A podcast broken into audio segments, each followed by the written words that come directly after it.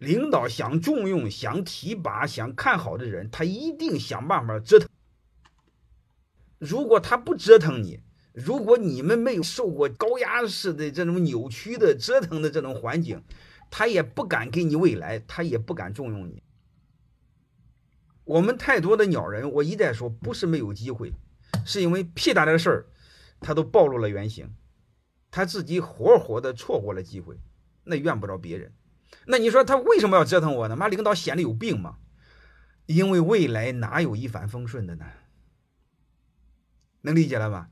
他在他可控范围内折腾你了之后，他才敢把更大的事给你，他才相信交给你未来，让他更相信。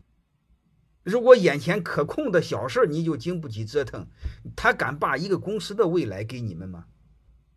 刘传志专门说过一句话：“人才就是折腾出来的。”我们太多的鸟人是一天就不敢折腾，一点委屈就不敢受。你说说，你们就比预期收入少收入十个点、二十个点，你就是两年，各位你才收入少收入多少？那个兄弟，一个老板，你们自己知道，他投资一个熊企业，有时候前五年、前十年挣不着钱。他的投资和收入滞后滞后多少倍？啊，你光看他风光的时候呢，他妈他挨打的时候，你们怎么不说呢？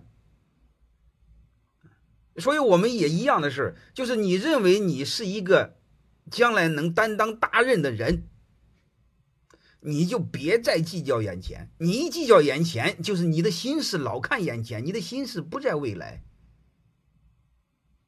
你老认为我在给你画鸡汤、画大饼，你老认为我偏向老板，哎，我有什么偏向老板呢？我都说老板也不是什么好鸟，我偏向他干什么？我闲的蛋疼偏向他们，我这是对太多的人感到痛惜。他妈这么好的机会，我们不成长。而且我给你们讲过一个案例，我的一个学生开了一个店，大概店是卖衣服的，有一万多平方，结果有一个店员他忘给他发工资了。因为他爹给他管财务，很老很老的一个老头子给我讲的，他忘给他发工资了，忘了半年，忘六个月。但是他后来他没法批评他爹，所以我这个学生是老是总经理，总感觉对不住这个这个员工。但是这伙计半年还真没说什么话没说，继续好好工作。然后我这个学生原话他自己告诉我的，他说这种人能做大事他把他提拔为店长，管一万平方。